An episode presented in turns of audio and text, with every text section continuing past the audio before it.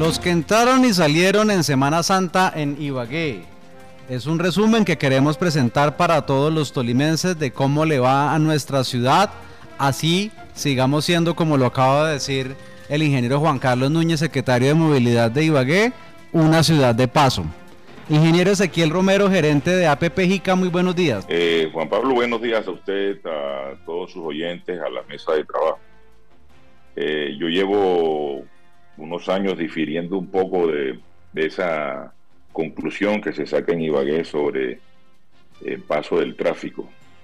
Ayer le enviamos unos cuadros en los que usted puede sintetizar, eh, plasmar, evidenciar que a Ibagué entran muchos vehículos y permanecen en Ibagué. La constancia de eso está en los tráficos de Gualanday, que es el tráfico de entrada, y el tráfico de salida en Cocora, que ahora estamos administrando parcialmente, y es el tráfico que sube a, a Cajamarca.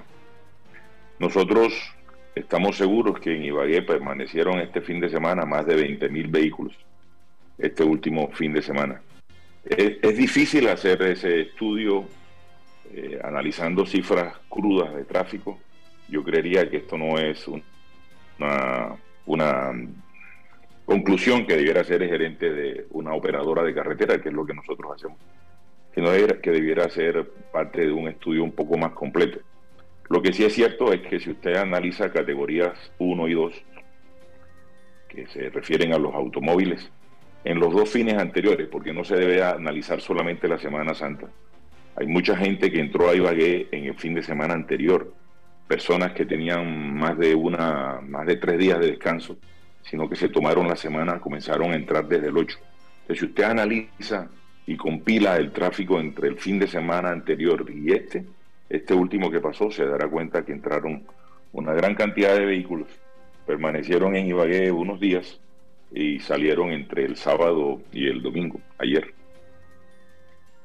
Tengo estas cifras que ustedes mismos nos suministran para discernirlas un poco más, ingeniero Ezequiel.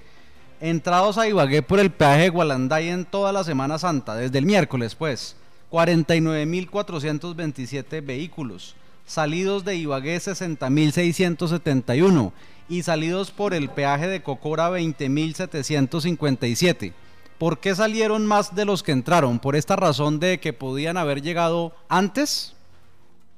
Efectivamente, efectivamente. en la Semana Santa, la Semana Santa es un periodo largo y debe analizarse en los dos en, en, los dos fines de semana, Juan. Si usted analiza el anterior, verá que entraron muchos más Ibagué de los que salieron en el previo fin de semana. Esa suma que usted hace, que analiza eh, eh, fríamente como unas cantidades, lo que nos indican es lo siguiente. Mucha gente al retorno prefiere salir el sábado. Entonces usted ve ahí un incremento de Ibagué hacia Bogotá, un incremento sustancial el sábado.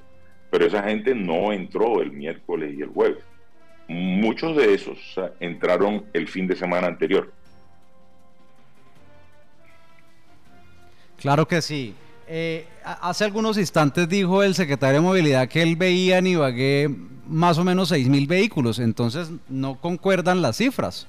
¿Por qué en Ibagué entonces no vemos las cifras y por qué seguimos diciendo que estamos siendo una ciudad de paso? Eh, como le dije, yo llevo 10 años diciendo que eso no es cierto. Pero bueno, yo soy un, hacedor de carreteras y no soy un, un, opinador de temas sociológicos y sociales, pero mire, yo, yo, yo le tengo un análisis diferente.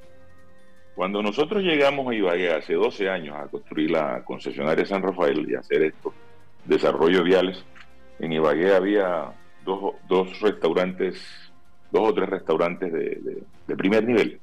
Hoy día tenemos, si no 15, 20.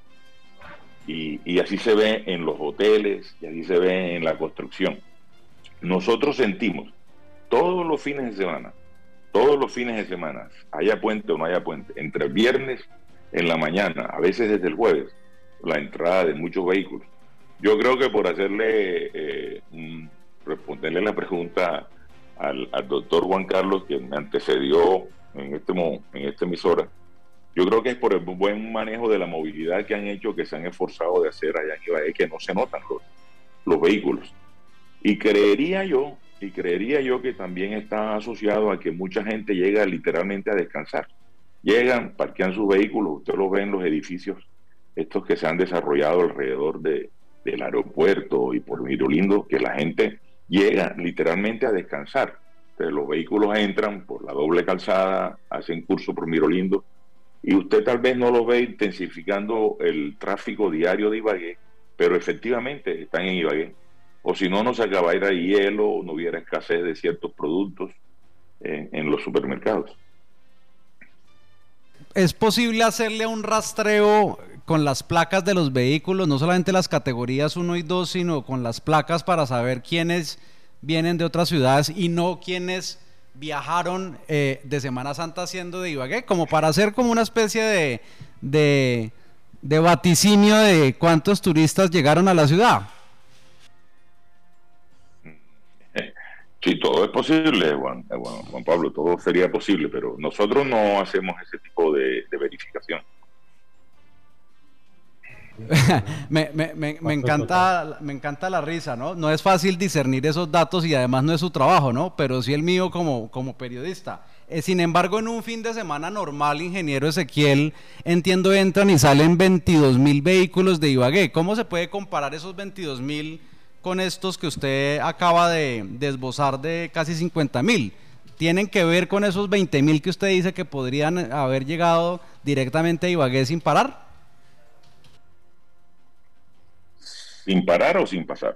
No, le entendí la pregunta. Mire, hay, hay, hay vehículos que entran y permanecen en Ibagué y no pasan por Cocota ni por Cajamarca. Mire, eh, el, el análisis, el resto del análisis ingenieril es el siguiente eh, las dobles calzadas se construyen cuando usted tiene más de 10.000, 12.000 vehículos, que es el tema, es el caso de eh, Gualanday, la entrada desde, desde Girardot hasta Ibagué.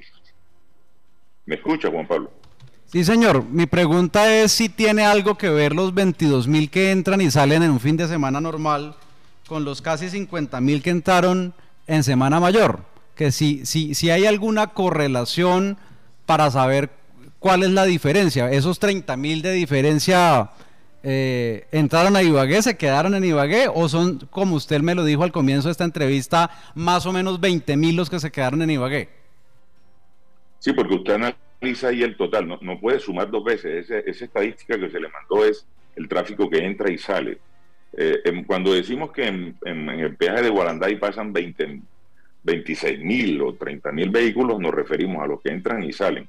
Y entonces la suma que usted tiene es la suma de los totales de los que entran y salen.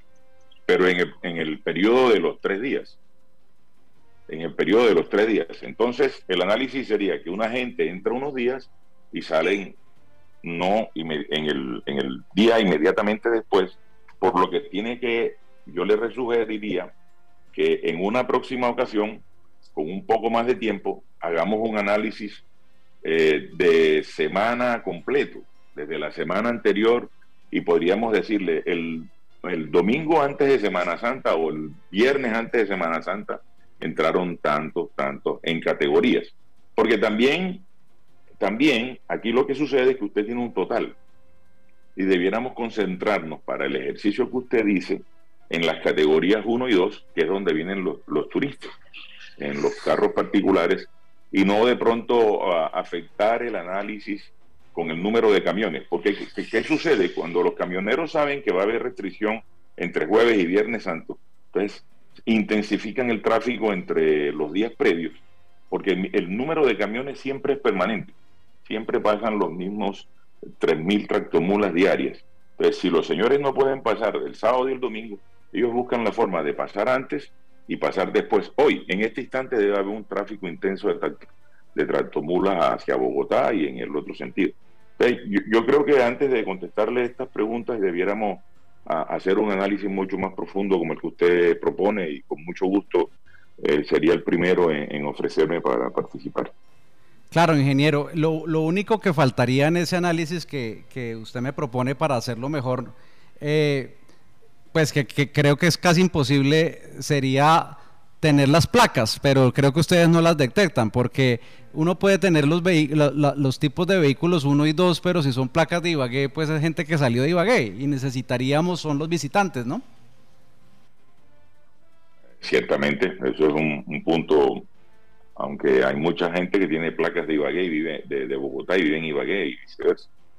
Sí, eso es un buen punto y en todo caso, Juan Pablo, en todo caso, a Ibagué entra mucha más gente que la que sale para el eje cafetero.